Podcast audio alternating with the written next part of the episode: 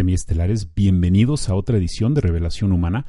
Hoy vamos a hablar de un tema muy interesante que es la marihuana. Y es un tema muy común, es un tema que todos conocemos, pero queremos dar una perspectiva profunda y trascendente aquí en el canal de esta planta, de esta planta que es muy controversial, tenemos mucha controversia, pero tenemos que recordar de que la gran mayoría de esta controversia ha sido puesta ahí para generar polémica mucha de la información que tenemos de esta planta simplemente no es verdad. Ahora vamos a explorar cómo esta planta se ha desarrollado en nuestra civilización y por qué tanto argüende, por qué tanto furor con una planta que crece naturalmente. ¿Cuál es el problema? ¿Qué está detrás de esta planta? Y pues entramos directamente al tema de la marihuana. La marihuana amenaza el sistema a nivel conciencia. Vamos a empezar ahí con el nivel de la conciencia.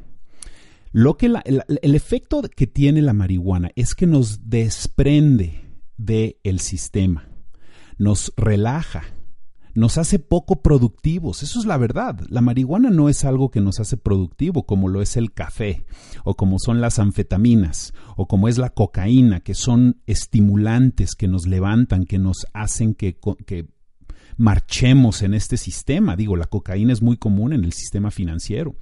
Lo hemos visto eso en diferentes documentales y, está muy documentado de que, de que, la cocaína la usan en, en industrias donde necesitan estar muy productivos. Entonces, la marihuana te hace poco productivo. De ahí podemos hacer un punto de partida de por qué nunca ha querido ser legal esta planta. Pero es más que eso. La humanidad tiene un deseo de desconectarnos de esta tercera dimensión que es tan sobria. Y, digo sobria en, en, una manera negativa. No estoy diciendo sobria en una manera de conciencia. Nuestra civilización tiene muchos problemas, tiene mucha tristeza. Nuestra civilización está muy esclavizada y, y todas las semiestelares saben por qué. Hemos hablado de esto en el canal. Está muy esclavizada. La gente, la gente en nuestra civilización tiene la tendencia de querer tomarse un whisky de querer tomarse unas pastillas que lo tranquilizan, de querer fumarse un cigarrillo de marihuana. Pero esto no es una tendencia nata de la humanidad, de ser así, de querer relajarnos, de tener esta tendencia de, cuando celebramos nos emborrachamos. Cuando tenemos una fiesta, pues tenemos alcohol, la gente fuma marihuana, se toma pastillas, lo que quieran. Hay, hay, hay muchas maneras de, de desprendernos de esta, de esta realidad. Y, esa es la tendencia, pero no es nata la humanidad esa. El motivo de por qué los seres humanos tienen esa tendencia es porque vivimos en un sistema esclavizado. Ahora vamos a hablar brevemente del nuevo paradigma.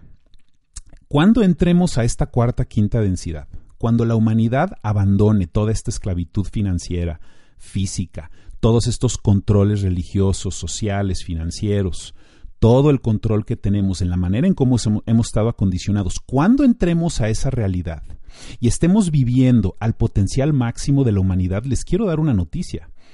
La gente no va a tener la necesidad de fumar marihuana o de meterse cocaína o de meterse alcohol. Y discúlpenme por compararlos igualmente esas tres sustancias, no son iguales. El alcohol no es lo mismo que la marihuana. La cocaína no es lo mismo que la marihuana. Entonces, lo, menciono porque tenemos la tendencia en la humanidad de querer desprendernos de, esta conciencia, pero lo hacemos porque vivimos en un sistema muy esclavizado. Cuando estemos en un sistema diferente, la gente no va a tener la necesidad de desprenderse de este sistema. Realmente las drogas recreativas que usamos van a ser obsoletas, porque vamos a vivir en un mundo verdaderamente bello. La droga favorita de la humanidad va a ser la realidad en la que vivimos. Esa es la, esa es la verdad. Vamos a vivir en un mundo donde vamos a cooperar, vamos a vivir rodeados de amor y no va a haber necesidad de meternos sustancias como lo hacemos ahorita. Nosotros usamos las sustancias para divertirnos, para desconectarnos, para relajarnos del tremendo estrés que muchos de nosotros tenemos en nuestras vidas. La gran mayoría de la humanidad vive con mucho estrés, con mucho miedo de estar destituidos económicamente, de perder a sus familias, de, de, que una bomba les aterrice en sus, en sus aldeas. Hay tantos tipos de, de control eh, a través del miedo que se usa en nuestra civilización. Por eso existe esta tendencia.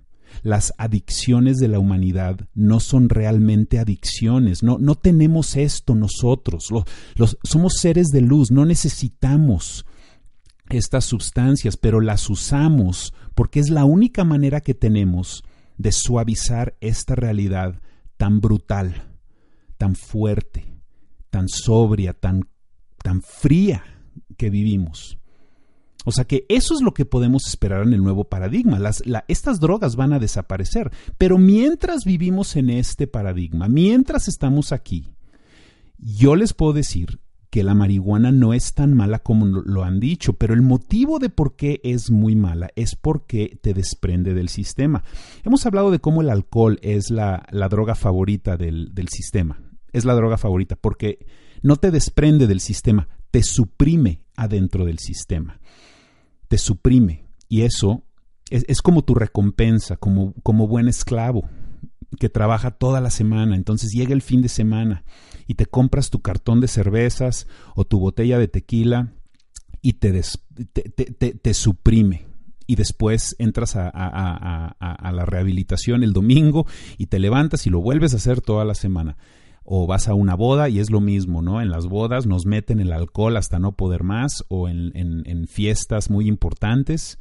La gente toma para olvidar, la gente toma para recordar, en los funerales, la, la droga del capitalismo suprime la marihuana desprende, te desprende del sistema, te hace ver el sistema objetivamente, te estimula tu creatividad, te vuelve a la vez poco productivo y eso no es lo que el sistema quiere, quiere gente que esté altamente productiva, pero les quiero mencionar uno de las, una de las amenazas más grandes de un mundo en el cual la marihuana es legal.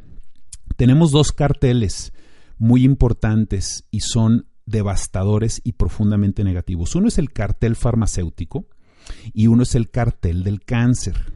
El cartel farmacéutico es básicamente todos los conglomerados internacionales farmacéuticos que nos están vendiendo todo tipo de químicos.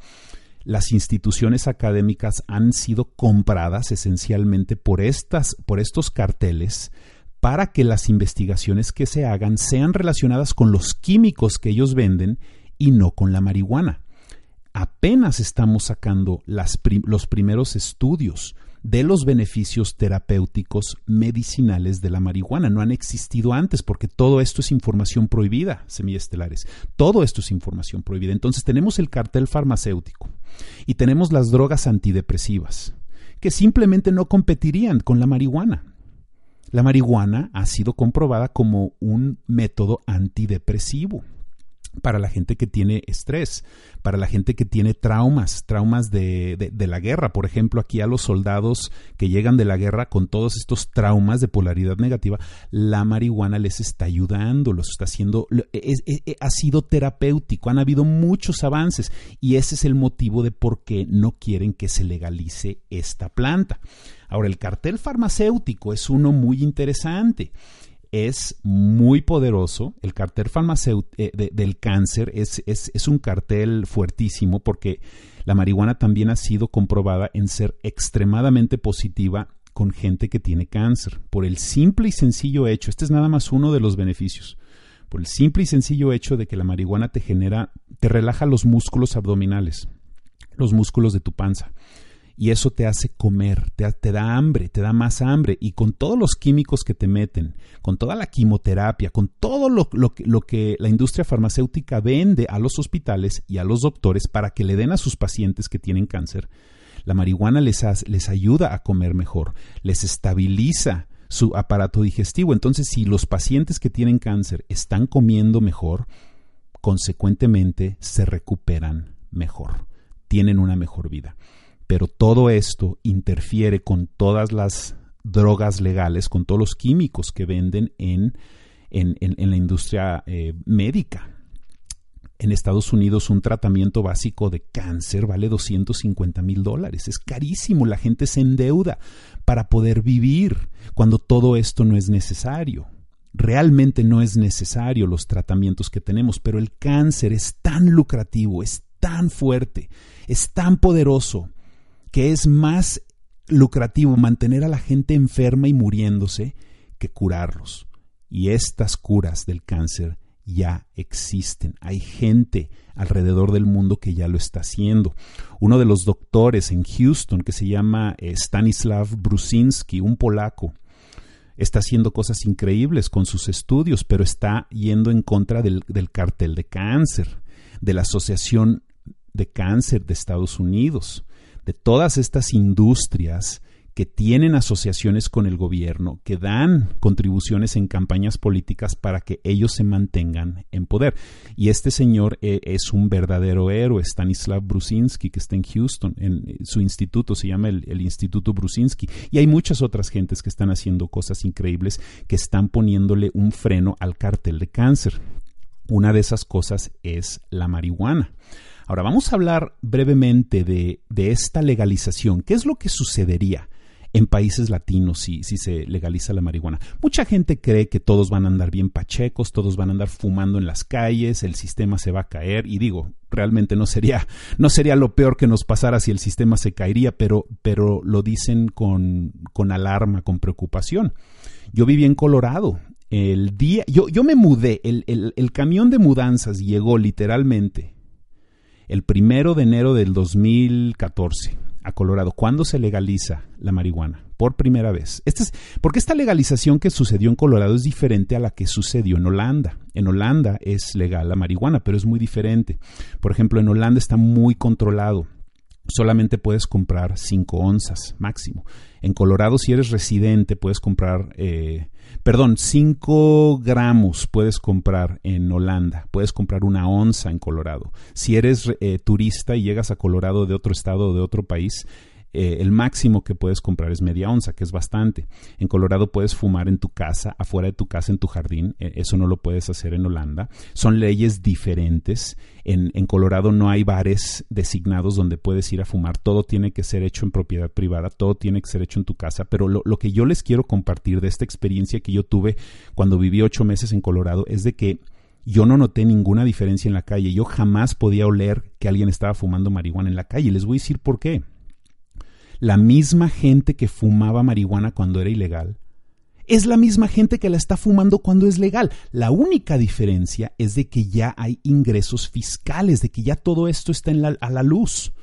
Colorado está generando entre 200 y 300 millones de dólares en ingresos fiscales anuales. Pero hicieron muy bien las cosas. Por un lado, la ley tiene escrito dentro de la ley de que el 80% de los ingresos de la marihuana se tienen que ir a proyectos comunitarios, se tiene que ir a la reconstrucción de escuelas, centros comunitarios para los jóvenes, guarderías para los niños, proyectos sociales. Entonces, de esa manera, los políticos no pueden usar todo este dinero para sus proyectos especiales que quieren hacer. Todo tiene que ser para el bien de la comunidad. Todo esto está afectando, está cambiando el esquema de lo que es Colorado.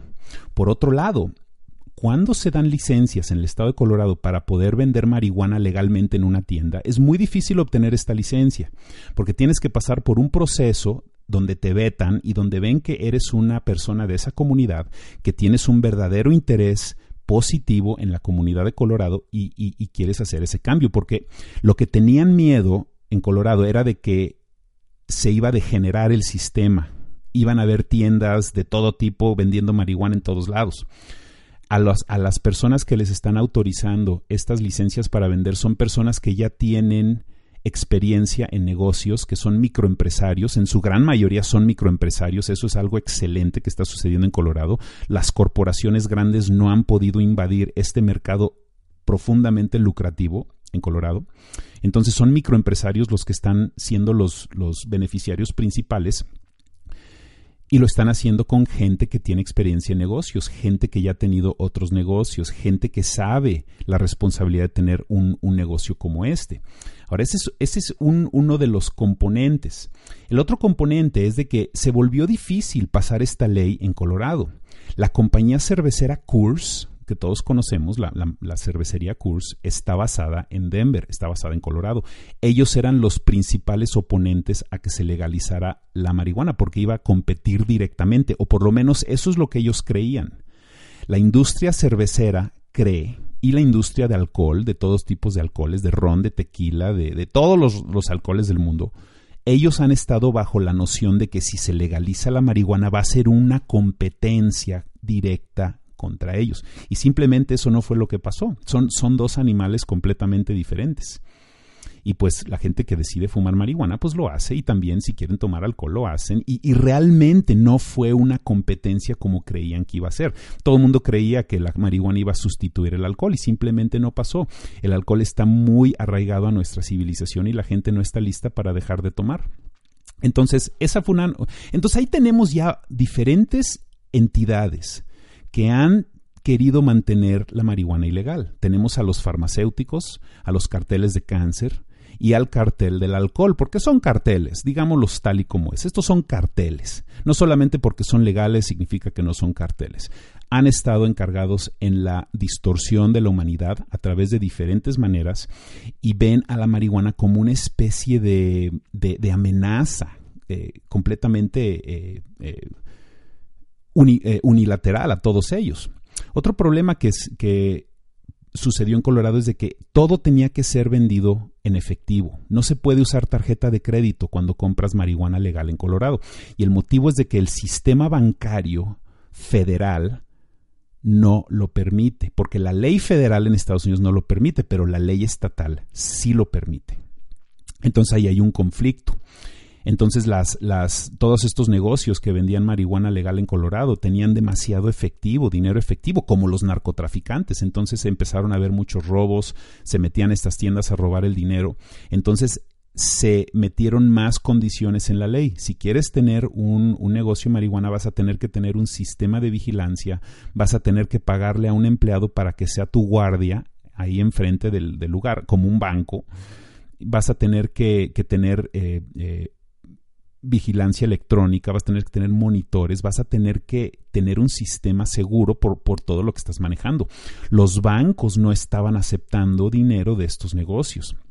Pero lo que se me hizo muy interesante es de que el Buro de Impuestos de Estados Unidos, que se llama el IRS, el Internal Revenue Service, por un lado, no querían perderse de todos estos ingresos federales, porque, porque los, los negocios de marihuana tenían que, en teoría, tenían que pagar eh, sus impuestos de eso. Impuestos estatales, que ya los hablamos en Colorado, y también impuestos federales. Pero como era ilegal, nada más para que vean el nivel de avaricia del sistema federal. Les mandaron instrucciones detalladas de cómo aplicar sus impuestos en, en estas formas federales, cómo, cómo eh, meter todos sus impuestos. Y era como una maniobra ahí medio oscura, medio rara, para, para que el, el, el Buro de Impuestos americano pueda seguir obteniendo este dinero. Todos quieren el dinero de la marihuana, legal o ilegal, todos quieren ese dinero. La CIA quiere ese dinero, los banqueros de Wall Street quieren ese dinero, los gobiernos quieren ese dinero, los narcotraficantes quieren ese dinero. Entonces, la, la, solución, como yo la veo, es que sí se tiene que legalizar, porque eso cambia el panorama completo. Lo estamos viendo en Colorado. Ahora, apenas están saliendo los estudios más recientes de lo que está pasando con la marihuana, especialmente con el extracto de la marihuana, con el aceite que se llama THC, tetrahidrocannabinol. Este componente se está usando en terapias con niños que tienen leucemia y autismo y las los resultados son francamente increíbles bellísimo ver lo que está pasando. Y todo esto lo sabía la industria farmacéutica y los carteles del cáncer. Sabían que esto sucedería con la marihuana. Por eso en Estados Unidos se clasificó legalmente hace muchos años la marihuana como una sustancia peligrosa al mismo nivel que la heroína y que la cocaína. ¿Cómo es posible de que una hierba pueda estar al mismo nivel legal que un componente sintético altamente adictivo, porque la marihuana no es adictiva. Entonces ahí fue donde empezó, todo empezó en los 30 en Estados Unidos, salió una, una película que se llama Reefer Madness Y, esta es una película en los 30 donde ahí se empezó el control manipulador de propaganda en contra de la marihuana. Es la historia de un señor que fuma marihuana y básicamente va y mata a una persona. Es algo, ahorita tú ves esa película y es verdaderamente gracioso pero a la vez es triste y alarmante de que la gente en, en 1930, en la década de los 30, tenía una conciencia más baja, tenía menos información, tenía menos herramientas para formar un, un mejor criterio de lo que es este concepto. Y pues inmediatamente fue demonizada y a la vez el alcohol, que también estaban tratando de hacerlo ilegal en un movimiento en los 20, como sabemos, el alcohol fue legalizado y ahí fue donde los tentáculos de control decidieron, ok, vamos a demonizar la marihuana porque desprende a la gente de este sistema al cual los estamos tratando de esclavizar. Y vamos a glorificar el alcohol porque los suprime temporalmente, pero los mantiene adentro de nuestro sistema, vamos a glorificar el alcohol. Y eso fue exactamente lo que pasó. Vemos cómo, digo, los cigarros, el alcohol, todo esto fue glorificado en la década de los 40, en los 50, la, la cultura del alcohol, que, que, todavía la tenemos. Ahorita vemos qué agresivo es el alcohol con la gente. Y cuando tú ves a la gente que fuma marihuana, realmente no es gente agresiva. Simplemente el síntoma de ser agresivo no existe. Entonces, ahorita lo que tenemos con la marihuana es una situación gris, tenemos un área gris, porque hay gente que la quiere usar recreativamente y hay gente que la quiere usar medicinalmente. Esa área gris todavía no la tenemos bien definida, pero lo que yo sí les puedo decir es de que en este siglo, cuando nosotros hagamos estos grandes cambios, cuando se liberen las energías libres a la humanidad, al principio del nuevo paradigma va a haber mucha gente que va a estar emborrachándose todos los días, va a haber mucha gente que va a estar fumando marihuana muchísimo todos los días. Y está bien, van a estar en un proceso de rehabilitación al salirse de este sistema. Pero poco a poco iremos dejando atrás todas las sustancias. Eso va a pasar. Vamos a dejar atrás todas las sustancias porque no va a haber necesidad de sentirlas, porque nos vamos a levantar en un mundo verdaderamente liviano. Y no es algo que nada más vamos a poder ver, no vamos a nada más poder ver a la gente más feliz alrededor de nosotros cuando se salen ya de este sistema. Vamos a poder sentirlo, la vibra, la frecuencia de este planeta va, va a seguir elevando, lo vamos a sentir todos, vamos a sentir que vivimos en un mundo mejor. No va a haber mejor droga que vivir en el nuevo paradigma. Eso, eso es la verdad. E, e, esa es la verdad. Y ese es el motivo de por qué tenemos tantas adicciones. Realmente el alcohólico no es alcohólico, es una persona sensible a este planeta, a esta realidad tan esclavizada. La persona que quiere fumar marihuana todo el día no es, no es, no es un marihuano que debe ser criminalizado y debe ser denigrado y, y tratado como si es basura. Eso es lo que el sistema quiere porque el sistema lo único que quiere es unidades laborales productivas. Eso es todo lo que quiere que puedan ser, que puedan ser manipuladas y controladas. Las adicciones que tenemos en nuestro planeta son a consecuencia del sistema, no es porque nosotros las tenemos adentro de nosotros, no somos seres imperfectos en ese aspecto, no tenemos un pecado original. Somos seres de luz que nacimos por alguna razón karmática demasiado profunda para describir. Nacimos en esta realidad y tenemos que hacer todo lo mejor por cambiarla. Tenemos que hacer todo lo mejor por mejorar este mundo. Y tenemos que tener compasión por la gente que, que, que, abusa de todo tipo de sustancias. Pero de todas las sustancias que elegimos por usar, ya sean legales o ilegales, ya sea la marihuana, las anfetaminas, el éxtasis, la cocaína, la heroína, todas estas sustancias cualquiera que la gente quiera usar, la marihuana es sin lugar a duda la menos dañina. Punto. No hay otra manera de decirlo. Entonces, mientras estamos en este paradigma viejo, la gente tiende a usar la marihuana para relajarse, para poder desprenderse de todo esto. Entonces tengamos un poquito de compasión y recordemos de que todas estas tendencias que tenemos en la humanidad de, querer relajarnos en una fiesta con sustancias, de querer relajarnos al final de un día pesado con sustancias. Toda esta tendencia de querer usar sustancias esa consecuencia del sistema que tenemos, no es porque así somos nosotros. Lo hacemos porque estamos buscando una salida a este túnel, pero necesitamos mantenernos fundamentalmente sobrios y enfocados en este sistema para poder cambiarlo. Y tenemos que tener compasión y amor por la gente que está luchando con estas sustancias. No podemos juzgarlos y no podemos denigrarlos, tenemos que ayudarlos. Eso es algo esencial que tenemos que hacer. Entonces esto concluye nuestro video de la marihuana, que, es un tema interesante que, y que vamos a seguir cubriendo conforme hayan más reformas legales en diferentes países. estas cosas van a cambiar. Exploremos ahorita qué es lo que sucedería en México o en Latinoamérica si la marihuana sería legal. Los invito a que vean nuestra videocolumna aquí que aparece debajo de la pantalla. Nada más le tienen que hacer clic a la pantalla y los lleva directamente a nuestra videocolumna para poder expander más en este tema. Les mando un fuerte abrazo, les doy muchas gracias por ver este video y nos vemos en el próximo. Nos vemos en el próximo video. Muchas gracias.